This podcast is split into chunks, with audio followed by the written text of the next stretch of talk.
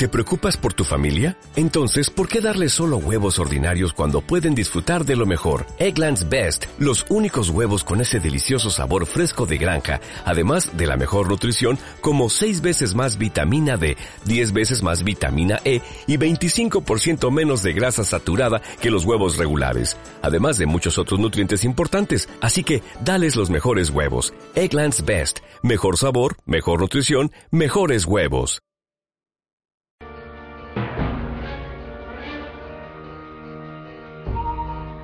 Esto es La Hora del Espanto, programa radial de cine de terror y fantástico, conducido por dos cinéfilos como lo somos Tarman, o sea yo, y Trash, mi compañera. Buenas noches a todos los espantosos y espantosas que están del otro lado. Bienvenidos a este programa la que llamado La Hora del Espanto, donde les comentamos sobre cine. Y bueno, y hoy es el último programa que vamos a hacer. Último de este programa año. del año. Espero eh, que bueno, que nos salga la, bien. Es la ¿no? parte 9 de La Hora del Espanto. Último programa y hoy eh, decidimos dedicarlo a los doctores malos, los científicos locos que hacen experimentos con las personas. O Mad Doctor también se conocen. Eh, un ejemplo clásico de este tipo de doctores, a ver, seguramente en el subconsciente de la gente lo tiene como el tipo ese que hace experimentos y eh, en una mesa eh, y siempre saca alguna fórmula media extraña para convertir a alguien en, una- en un ser atroz o en, una, en un monstruo o, experimentan con epidemias, enfermedades, o les hace cosas. Exacto, de eso es lo que realmente sería el Mad Doctor. Digamos que después de tantos monstruos que hemos hablado en el programa, digamos que este es humano, pero a la vez es monstruoso. Es monstruoso mentalmente por todas las locuras que le hace a la gente. Así que eso va a ser lo que va a tratar el último programa del año de la hora del espanto. Y ahora vamos, antes de arrancar con todo este tema, eh, vamos a pasar a Fastway con su tema Trick or Treat. De la película Trick or Treat. Trick or Treat.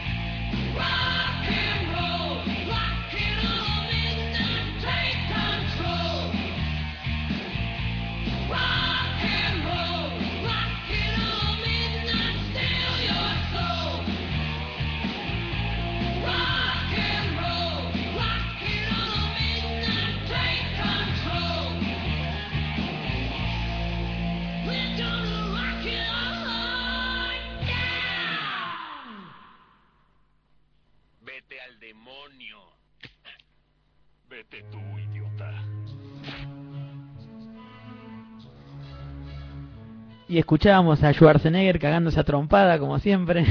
Qué genial la película, Comando. sí, sí. Igual quedó re descolgado Sí, porque... no tiene nada que ver con este programa, pero bueno, ya está. Está bien, está bien. Era Daba para un poner, rato, sí. daba para poner a Schwarzenegger. Bueno, ahora Qué sí. clásica. Vamos bueno, con seguimos con, Frankenstein. los científicos locos. Y si hablamos de científicos locos que hicieron experimentos que son totalmente eh, fuera de la naturaleza misma, tenemos que tocar el tema de Frankenstein. El primer científico. Claro, porque, ojo, vos sabés que mucha gente dice Frankenstein, se imaginan al monstruo. Sí, pero no, el Frankenstein era el doctor. Claro. El monstruo no tiene nombre. Le llaman el monstruo de Claro, Frankenstein. se llamaba Frankenstein, pero era el doctor. Exacto. Una vuelta habíamos hablado que la primera adaptación de la Frankenstein, que era de una novela de Mary Shelley, eh, fue de 1910 y que fue la primera película de terror de la historia. Es un corto, digamos.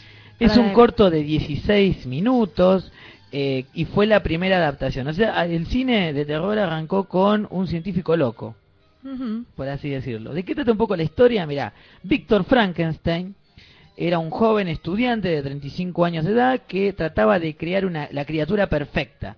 Eh, sin embargo, sus experimentos lo llevaban a crear una- un terrible monstruo, deforme, y que constantemente atacaba. Pero aquella criatura desaparece cuando Víctor Frankenstein se enamora. Sí, en ese corto es así de sencillo y así de fácil. o Está sea, desvirtuado. Claro, desaparece al toque que el chabón se encuentra con una mina y ya está, y no, no cuenta nada del libro. El libro es otra historia. Pero siguieron las adaptaciones. Sí, y en- la más conocida fue la que... Sí, para hay señor- otra película que 20 años después hicieron en el 31, que ya es un largometraje de la Universal y está dirigida por James Whale, que es la, la adaptación en- más grande que hubo de Frankenstein, la más recordada, que, bueno, hicieron una adaptación de una obra de teatro y está basada también en el libro de Mary Shelley. Igual no se parece tanto al libro, pero bueno, tiene más que más que ver que el corto. Y bueno, y trabaja el grandioso actor clásico Boris Boris Karloff, eh, que acá Boris Karloff encarna a el monstruo de Frankenstein. Sí. Bueno, esta también tuvo una secuela, esta película, que se llama La novia de Frankenstein de 1935 y la, también la, mm, el director es el mismo, o sea, después hizo esta película. Exacto. Sí, después salieron muchas versiones de Frankenstein. Creo que es uno de los monstruos más... eh, o sea, el monstruo, Frankenstein y su Claro. monstruo fueron eh, los que más estuvieron en el cine, porque hicieron muchas Sí. versiones, tanto como Drácula, estaban muy a la par. Sí. Inclu- Esta segunda parte también está Sí. Boris Karloff. Actúan las mismas personas, nada más que en la segunda parte es eh, cuando, bueno, eh, se acuerdan del final, que sobrevive un incendio, el monstruo, bueno, y después quiere que el doctor eh, vuelva a hacer una creación, pero con la novia. La novia, si ustedes recuerdan, es una mujer con el pelo levantando a Marsh. Tiene- Simpson. Claro, que tiene el pelo negro, unas rayas eh, blancas a los costados y la actriz que la encarnó y que quedó para la historia con ese personaje fue Elsa Lancaster, que acá es la el que hace el otro monstruo que es la novia. También está muy buena y recomendable. También hay que tener en cuenta la caracterización de Boris Karloff en el sentido de que es el monstruo eh, conocido Sí, de esta es criatura. el papel más conocido de él Eh, también. Sí, sí, pero la gente vos decís el monstruo de Frankenstein, y muchos seguramente de otro lado dicen Frankenstein también, porque se lo imaginan así, es esa criatura con la cabeza eh, cuadrada, con los tornillos saliendo, ¿viste? Una onda Herman Monster, ¿viste? Sí. Bueno, después tenemos la maldición de Frankenstein. Sí, También. esa, la maldición de Frankenstein es eh, una que salió de, de la Hammer, Uy, la productora inglesa. la productora inglesa que tiene infinidad de películas, eh, pero The Curse of the Frankenstein o La Maldición de Frankenstein plata una de las más conocidas y las que más recaudó. Sí, tiene mucha. ¿Y quién mucha está eh, interpretando a Frankenstein? ¿Quién? El gran actor Peter Cushing. Peter Cushing. También trabaja Christopher Lee Como el monstruo. como el monstruo y Terran Fisher, el gran director Sí, sí, inglés, sí. eh, la dirige. Sí, la verdad las películas de la Hammer son... Hoy en día yo creo que mucha gente pasaría desapercibida, pero son de culto. A Sí, mi son- parecer... Son buenísimas y aparte es otra visión, ¿no? Del monstruo por la Hammer que no tiene que ver con la Universal, Claro. totalmente diferente, pero son muy recomendables.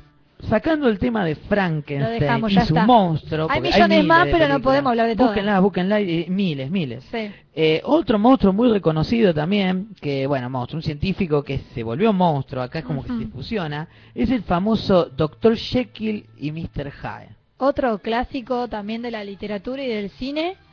Eh, esta novela eh, fue escrita por Robert Louis Stevenson, se publicó en 1886 y bueno, es una, una relación que tenía como una el personaje con el monstruo que era el mismo, como una psicopatía de la personalidad que tenía, eso quiere mostrar el libro. Y bueno, después hicieron las películas, ¿no? Hay Sí. varias películas. Salieron una variedad importante de películas Sí. hasta hoy en día, creo que se ha explotado muchísimo este personaje científico que se transforma en el monstruo. Eh, es como también el alter ego, ¿viste? tener la parte como doble personalidad. También Sí. se juega mucho con eso. La historia es de un científico que crea una fórmula y cuando la toma se transforma en una criatura. Y después se Y transformando de... Agarrate Catalina porque el Es monstruo como es jodido. dos personas en un mismo cuerpo. Eh, esta película, este libro, perdón, tiene varias adaptaciones. Una de 1912, que es una película estadounidense, se llama Doctor Jekyll y Mr. Hyde, de 1912, imagínate, dos, dos años después de Frankenstein, el Sí. corto. En 1931 se hizo ya la película ya de largometraje, ¿no?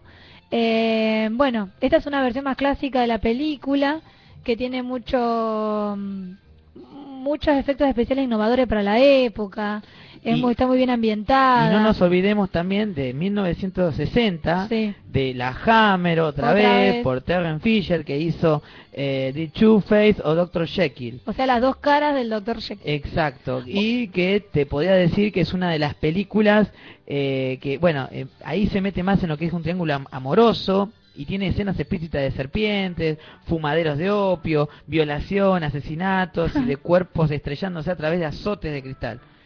¿Qué podemos decir? Y la verdad que para la época vos decís esto y Yo te digo, la Hammer eh, es muy light. A mi Sí. gusto es muy light, me gusta lo que hacen, pero es una productora que eh, en muchos sentidos no te muestra mucho. no, te deja todo para que imagines, ¿no? Una Acá la así. verdad que eh, se Sí. zarparon. Y una clásica también, más conocida para capaz la gente que está en sus casas, que seguramente la vieron, es Mary Reilly. Sí, o El secreto de Mary Reilly del año 96, eh, que está interpretada por Julia Roberts y John Malkovich, sí, que está basada en la novela de 1990. Eh, Mary Reilly, que es encarnada por Julia Roberts, que es como una sirvienta de la casa y se entera eh, de todo lo que está haciendo John Malkovich, que viene a ser Dr. Jekyll y Mr. Hyde. Cómo se transforma. ¿Te acordás la escena de la transformación? Es muy, Sí, muy, sí, sí. muy llamativa, muy buena. Y bueno, y ella se entera de lo que está pasando con. Vos con este fíjate cómo se explota mucho el tema este, porque normalmente viste que el cine de terror es más, más under, y acá usar dos personajes tan conocidos como Julia Roberts y John Malkovich, ¿viste? Sí, es una película eh, un poquito larga, un poquito lenta, pero si te interesa la historia está bien llevada en el cine, la verdad es buena. Esos son dos de los exponentes que tenemos hoy de hablar de los científicos locos que en sus laboratorios hacen sus experimentos y siempre sacan alguna locura, al- algo muy extraño. Y ahora para continuar vamos a ir con un tema de una película genial llamada Heavy Metal. El tema justamente se llama Heavy Metal de Sammy Hagar.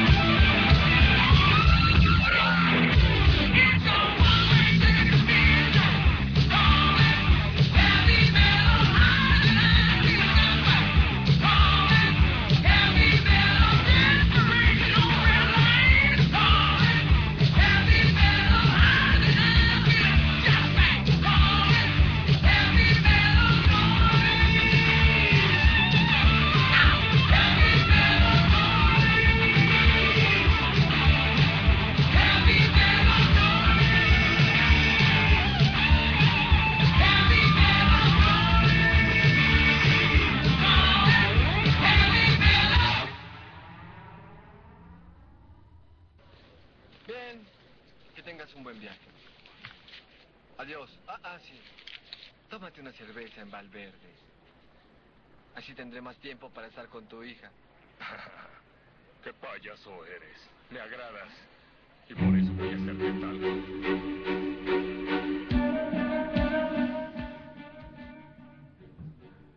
Continuamos en la hora del espanto.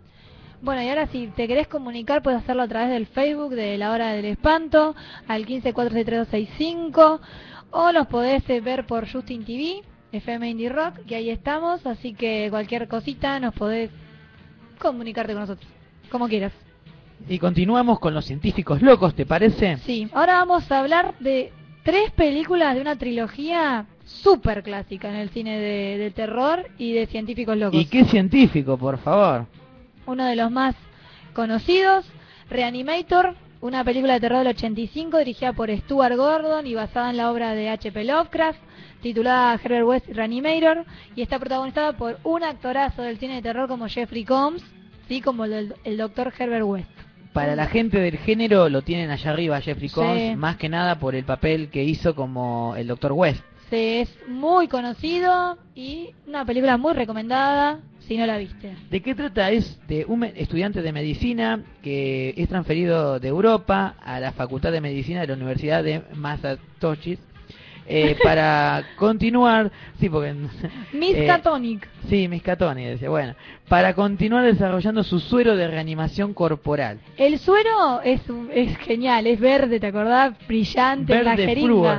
Vos fa- sabés, la semana pasada estuvimos hablando de Sí, de Reanimator. porque el tema de la semana pasada fueron los zombies y eh, lo- la particularidad de este doctorcito es que reanima cadáveres. Claro, él lo que quería hacer es hacer un experimento para ver si con ese líquido verde flúor podía reanimar a la gente. Y bueno, y parece que lo logra. Y ahí arranca toda la historia, ¿no? De lo que va pasando, de cada vez más locura, ¿no? Por revivir cosas. Esta película se volvió de culto entre fans del cine gore y combinando el terror con la comedia, porque tiene sus toques de comedia. Es muy buena esta película. Y hay muchas, eh, hay una continuación La también. segunda, sí, la segunda parte es La novia de Reanimator, que eh, es del año 90. tam- eh, esta fue dirigida por Brian Yuzna, no por Stuart Gordon, pero siempre trabajan juntos. Sí, sí, sí, es como Sí. una dupla perfecta. Claro. Y acá fue como un homenaje también a la novia de Frankenstein. Claro, es porque decir, es la casi- novia de Reanimator. Sí, es un científico que también quiere hacer un ser y bueno, y acá lo quiere reanimar. Eh, bueno, esta segunda parte es como cinco años después desde lo que sucede en el final de la película, cuando estaban intentando revivir a, a los personajes.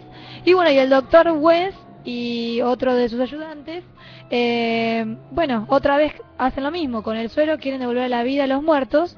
Y bueno, y aparece una fórmula para regenerar los tejidos de, de los muertos y bueno, y utilizan varias partes de cadáver. En realidad es el ayudante de la 1 Es también. la versión de la 1, Dan Kane era. Claro, en la 3 es donde ya cambia el ayudante porque el Dr. West termina preso por todas Claro. sus fechorías. La tercera parte se llama Beyond Reanimator, más allá del reanimador. Esta también está dirigida por Brian Yuzna en el año 2003. Y bueno, Jeffrey Combs sigue haciendo de, de Herbert West. Ya un Jeffrey con un toque envejecido. Y ya está más grande. Y podemos encontrar en esta película al actor español tan conocido en tantas películas como Santiago Segura. Torrente. Torrente, El Resto de la Ley, bueno, es una de las más clásicas que ha hecho. O la El Día de la Bestia, que También. encarna el heavy metal, chabón que quiere, bueno, que está con el cura. En esta película, ¿qué pasó? Le dan 14 años de, de condena eh, al doctor por haber matado a ciertas personas, ¿no? Y tratar de revivirlas. Y bueno, y por estos experimentos, después tiene un nuevo ayudante, que es un flaco que, bueno, perdió una hermana cuando era chico por uno de los, de los muertos que él revivió. Y bueno, y empiezan a hacer experimentos, ¿no? Cada vez, Sí. cada vez más zarpados. Esta tercera parte es la más floja de la saga. Sí. Pero vos sabés que yo siempre le encuentro eh, escenas que vos decís, pero ¿qué pedo en la cabeza tendría el director? ¿Vos te acordás eh, la escena de, de el pene que anda dando vuelta que se lo Sí, lleva la rata? La ratita, sí. Es muy playera esa escena. Sí, ni hablar. O si no, volvemos a retomar, ¿te acordás que la otra semana estuviste hablando de Burial Ground? Claro. Michael Barr comiéndole Michael la, el pezón a la madre. Sí, De dentadas mamarias. Exactamente, Había. una desdentada mamaria. En esta también se aprecia una desdentada mamaria. Es cierto, una de las actrices. Un zombie a una actriz de la película. Bien. Sacando el tema, ya nos vamos de lo que es Reanimator. Tenemos La isla del doctor Moreau. Otra película que la verdad que tuvo su éxito, eh, no, no es tan conocida, no tiene tanto fan, pero es una película que también rememora el género del científico loco, que también está basada en una novela de 1896 de ciencia ficción escrita por el genial H.G. Wells. Ahora, Y bueno, en esta en este libro lo que quiso hacer Wells es que tiene una idea de sociedad y comunidad, naturaleza humana, con, la, con el darwinismo, con lo que es todo lo de la especie, la evolución de la especie, ¿no?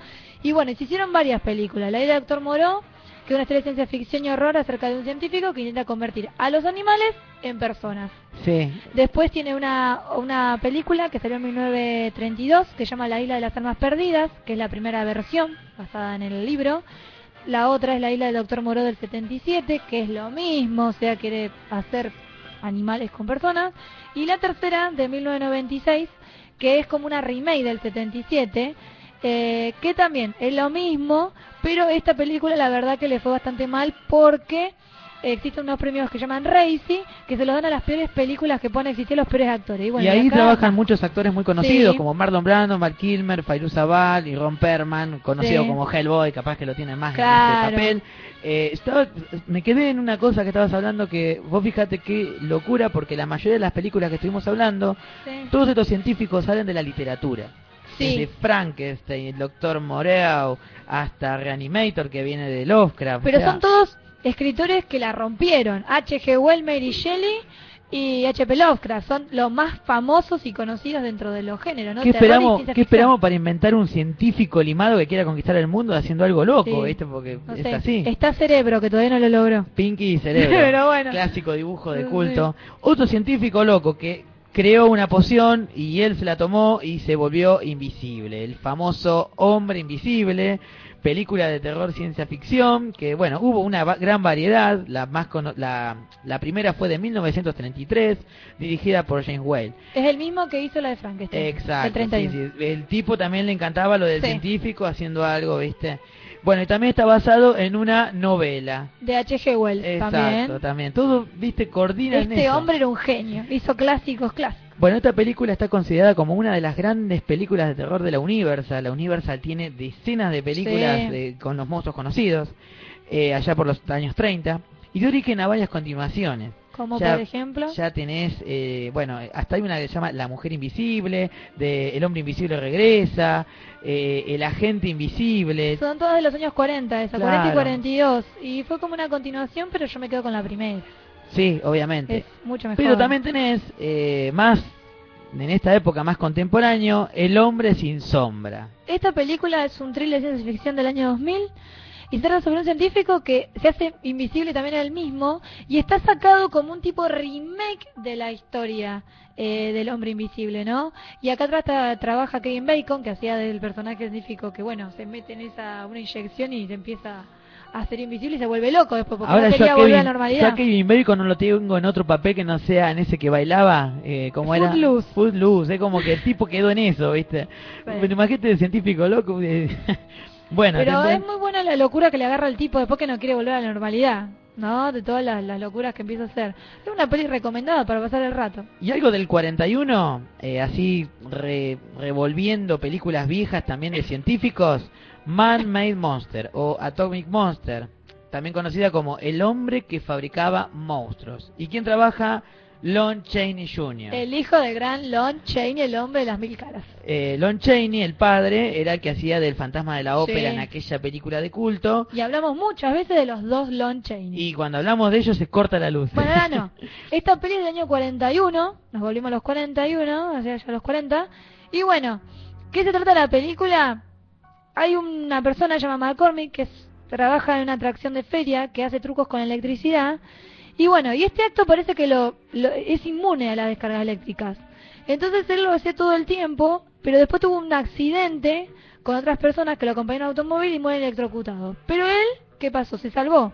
Entonces, esta, se, se enteran a de las noticias un científico de lo que él hacía y de lo que pasó. Entonces se lo lleva a la casa y quiere crear una raza de seres indestructibles que solamente pueden matar con solo tocar. O sea, el chabón te tocaba, te electrocutaba y te moría. Ahora fíjate estos científicos, qué jodidos que son. Siempre quieren conquistar el mundo o hacer algo eh, dañino solamente Sí. para su propio beneficio, ¿viste? y en este en este papel Lon Chaney Jr. la verdad que la sufre mm, pero mal, porque el, el tipo lo único que quería es ser una vida tranquila. Ese tipo siempre tiene cara de sufrido. ¿Vos lo ves? Sí, Parece... sí, tremendo. Y bueno, y le hacen tanto pobre que lo viven electrocutando. El tipo le hacía de todo el científico. Era Otra muy no, forro. otra no muy conocida, película también de científicos, que no lo podemos llamar loco, pero que hace una aberración a la naturaleza, por así decirlo, es una película llamada Embrio, de 1977, que trata de un científico que atropella un perro, yo te tiro más o menos la trama, eh, y el tipo ve que el perrito estaba embarazado,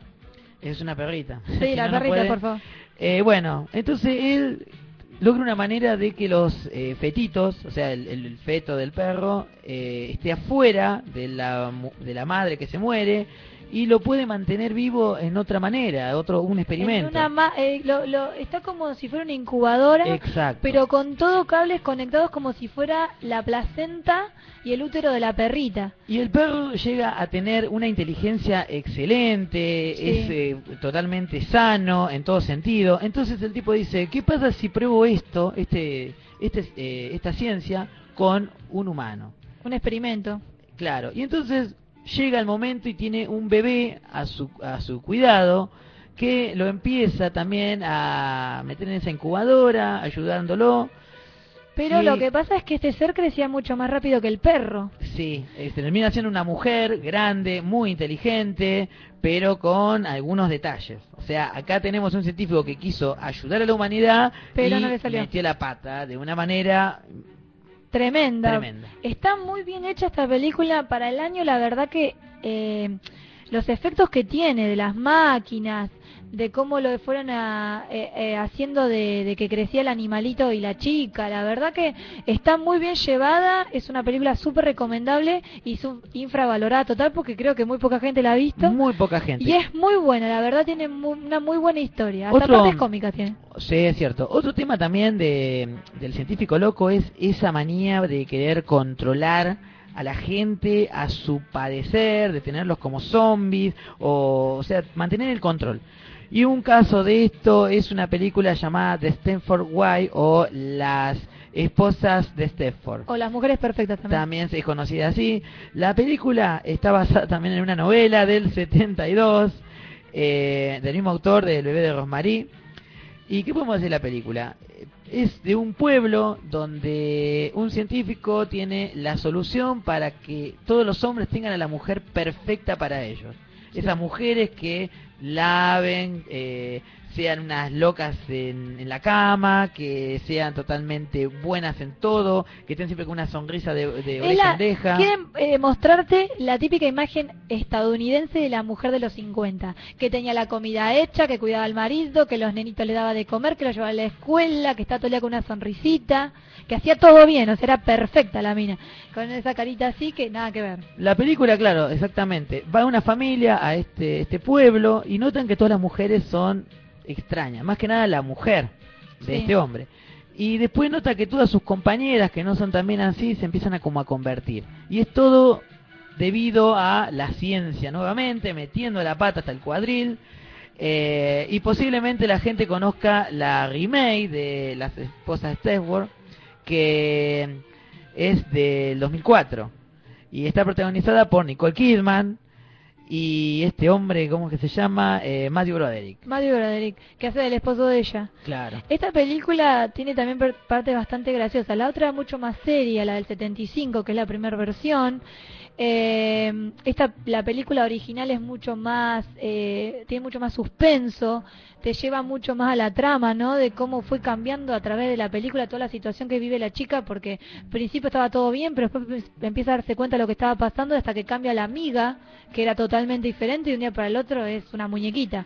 Sí, la también- verdad que está muy bien llevada. Yo me quedo con la original la otra es más para pasar el rato También podemos decir que salieron muchas eh, versiones de las esposas eh, De Stepford. Sí, sí, salieron muchas versiones. partes. E incluso también otras películas que son desvirtuadas, que no Sí. nombres, pero son medias similares. Por ejemplo, otra que la suelen dar mucho por Telefe es una conocida como Perturbados, de 1998, que Sí. trata también de una escuela que los muchachitos rebeldes, eh, cuando son demasiado rebeldes, entra la ciencia en cuestión, los padres mismos los llevan a la escuela para que les hagan un experimento y los muchachos terminan siendo los estudiosos, los buenos, las personas humildes y vos sabés que ya perdieron totalmente su personalidad porque son como zombies estas personas. Sí.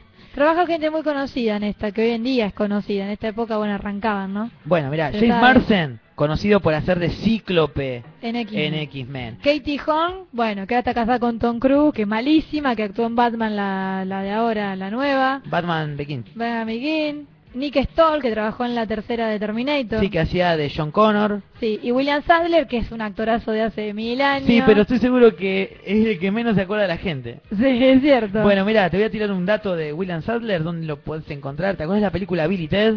Sí, la muerte. La muerte. El Era tipo que hacía la muerte es William Sadler. Eh, bueno, volviendo al tema de estas películas de gente que te controla, tenés miles, miles de películas de científicos que están en una escuela y tratan de controlar a todos ahí. Un ejemplo de esto es Zombie High, de 1987.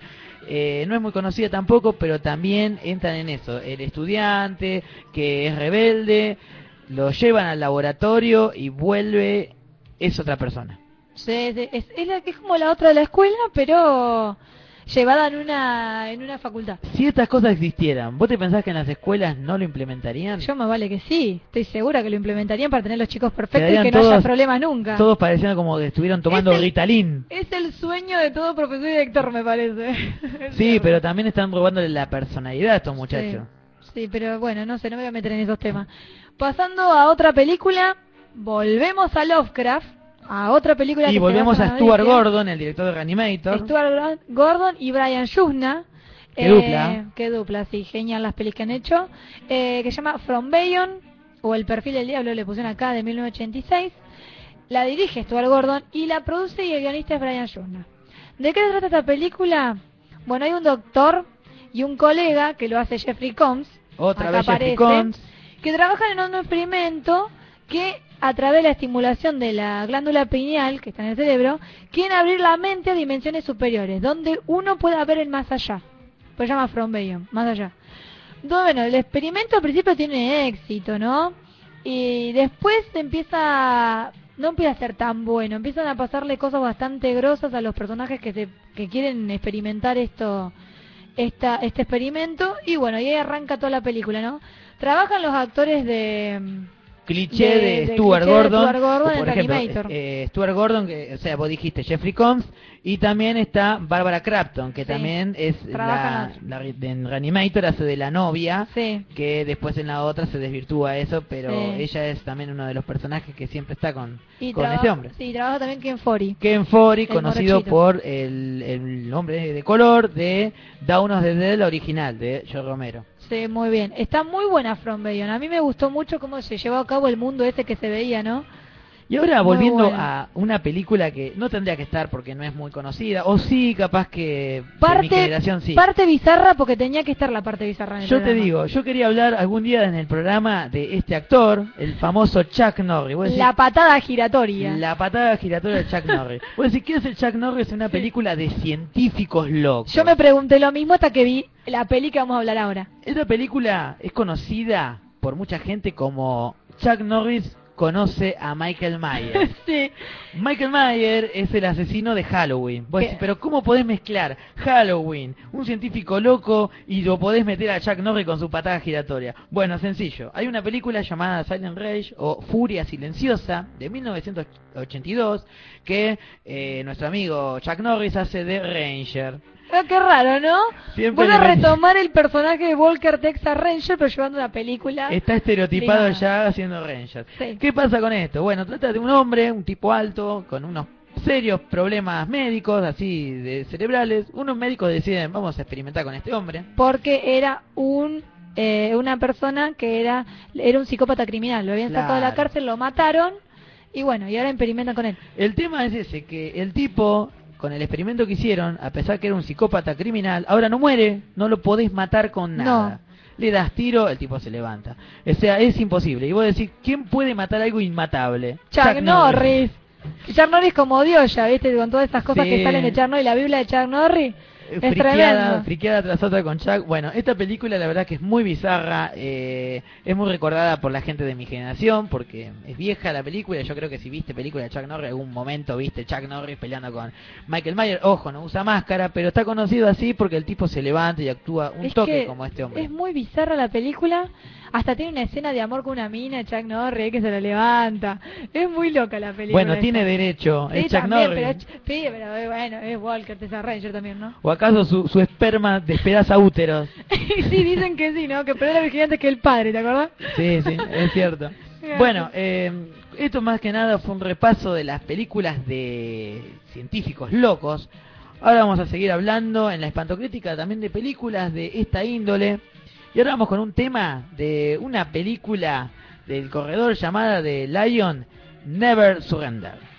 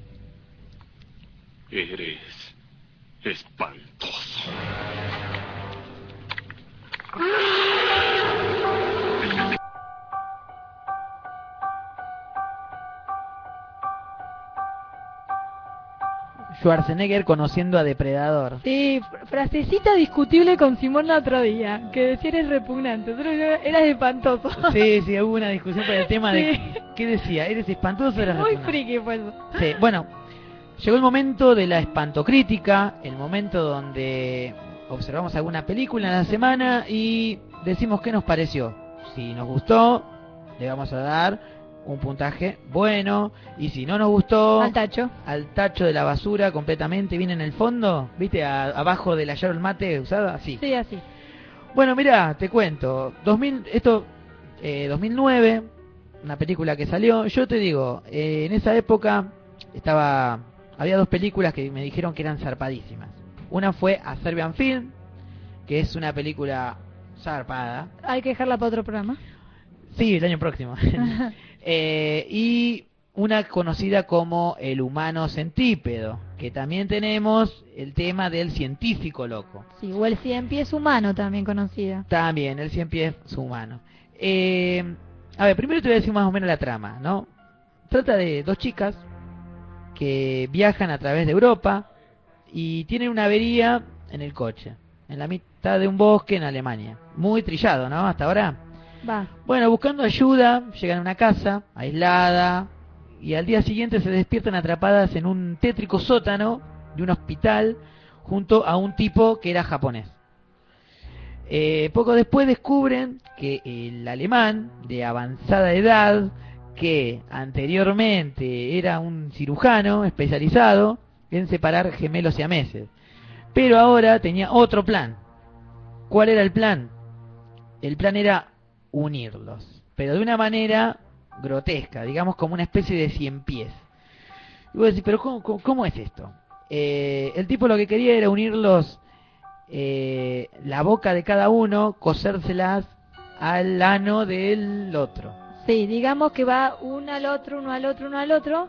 Pero en esta película, eh, la historia lo que muestra es que son tres personas nada más. Se encuentra a estas dos chicas y a un chinito que El estaba ahí. chinito, sí, bueno, entonces a eso voy. Tom Six, el director de la película, eh, Qué famoso se hizo con esto. Sí, sí, mira, antes cuando no lo conocía nadie, me acuerdo que me llamaba y decía, mira, hice una película, eh, no la ve nadie, fíjate si da para, para estrenarla.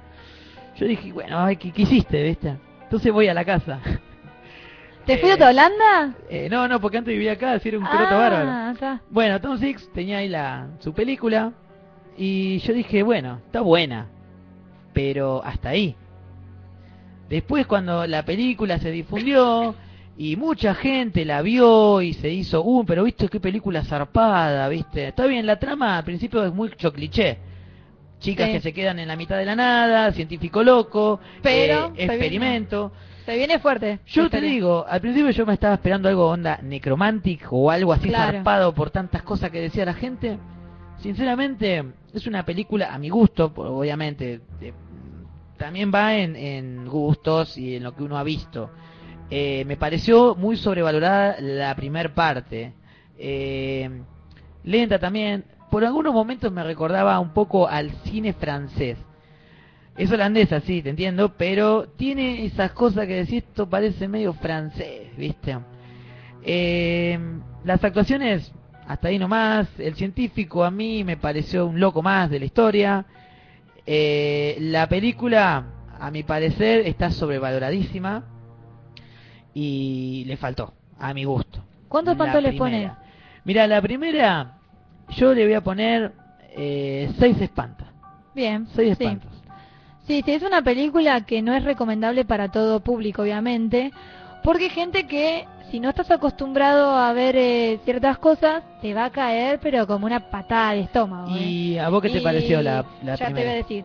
Eh, a mí eh, me pareció muy interesante la idea de Tom Six en esta película de hacer un cien pies humano y cómo los hizo y las cosas que le hacía a la gente. Por más que en la película mucho no se ve porque son escenas bastante cuidadas.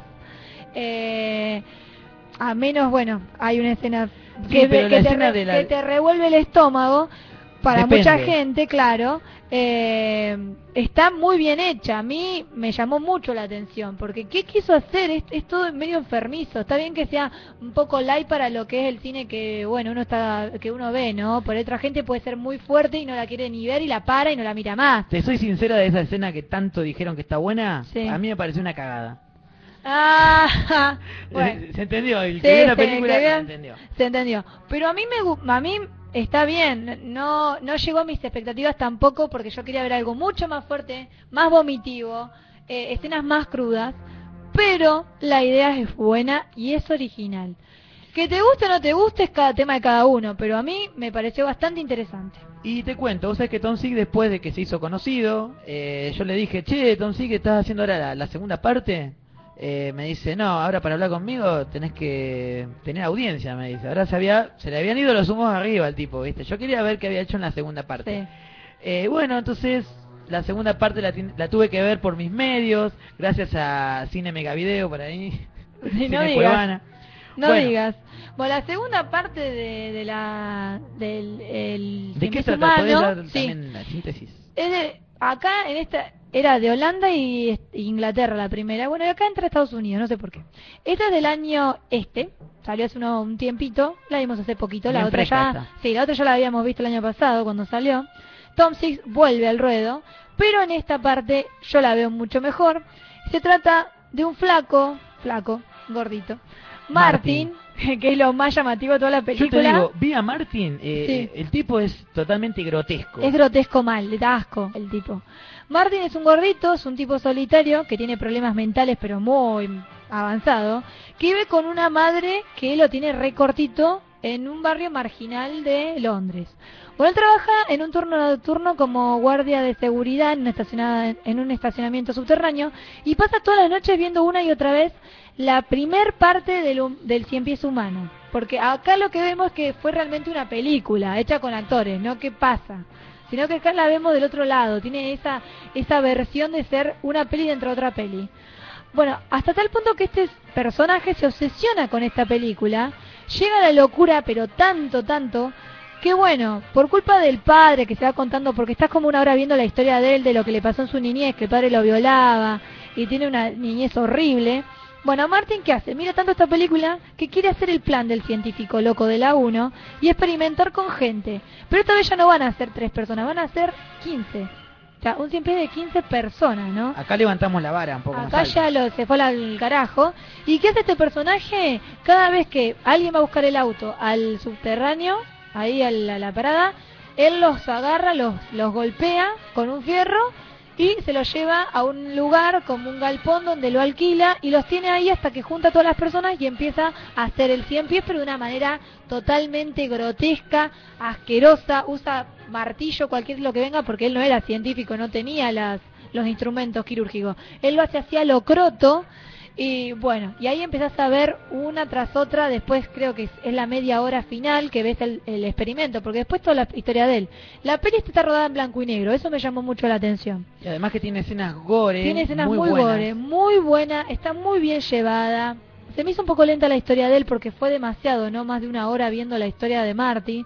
Pero verlo al tipo este y la obsesión que tenía con su librito de la, de la película y todo, la verdad, es muy llamativa la película esta. Yo te digo que cuando la vi a la película, tiene ese aire de película independiente. Sí, así mal. de que Bien la sucia. hicieron bien a 2,50. Bien sucia. Y eso es lo que quería crear Tom Six al hacer esta película. Claro. A mí me pareció La buenísimo mejoró. y certero. Y vos Sí. sabés que como no llenan las expectativas de Hollywood, porque viste que Hollywood tiene que ser todo perfecto y está todo cuidado en todos los detalles, Sí. eh, y tiene sus escenas muy zarpadas, Sí, la mucho. película fue sacada de muchos cines.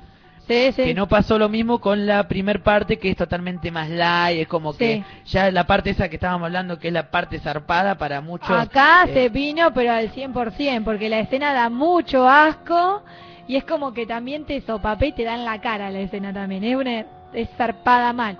Lo que pasa es que también tiene lo mismo de la 1 que yo le veo. Es muy corta las escenas grotescas. Es muy que poco tiempo. Yo te digo que hay escenas que están cortadas porque Sí, están cortadas la película, versión que se ve ahora por internet o por algún lado eh, son versiones que le sacaron muchas partes muy condimentadas. Sí, Así que hay que pena. esperar un poco más porque estoy seguro que después van a venir las partes que te digo que si lo que viste te gustó, lo que viene después es mucho mejor. Entonces acá lo que quiero hacer es mejorar mucho más la 1, reírse de sí mismo, porque es como un tipo parodia de la 1. Eh, también trabaja la actriz, ¿te acordás? Una de las que trabaja en la 1, acá la trae el chabón para hacerle el experimento realmente. Porque el tipo estaba tan enfermo Sí, que quería tener, aunque sea una de las actrices de la primer película, Sí. eh, para hacerle el, al cien el pies con ella. Sí. La verdad es muy recomendable. Yo a esta peli le pongo siete espantos. Porque yo no la volvería a ver. Tampoco es una peli para verla 300 veces. Ya está. No, no, no. Es Y a la otra, a la 1 le pongo un 6 también. 6 espantos. Seis espantos. Yo te digo, la, la 2 a mí, eh, yo dije acá Tom Six se fue al carajo. Pero a mí me gustó Sí, eso. pero El Tom Six está re loco el chabón. Tiene bolas, así hay que Sí. decirlo porque el, el tipo al llegar a ese a esa vara de poder estrenar una película en cine, de que mucha gente la vea, y viste que una vuelta que llegas a esa popularidad, ya tus trabajos se vuelven un poquito más light. Sí. Tenés muchos ejemplos de directores que empezaron abajo y cuando llegaban arriba empezaron a hacer todo cosas muy light, Sí. estilo que yo, Peter Jackson ponele, Claro. o tenés eh, George Romero, Wes Craven, que ya hacen todo a ese nivel. Espero que Tom Six, porque dijo que va a venir una tercera parte, seguramente el año que viene, dijo que va a ser mucho más enferma que la 2. Así que yo la estoy esperando para ver qué carajo hay en la mente de este hombre Pero- que la está rompiendo y seguramente se va a perfilar como digo- uno de los directores más desenfadados y los más criticados y odiados del cine. Pero yo te digo que ahí olvídate del cine, directamente a video.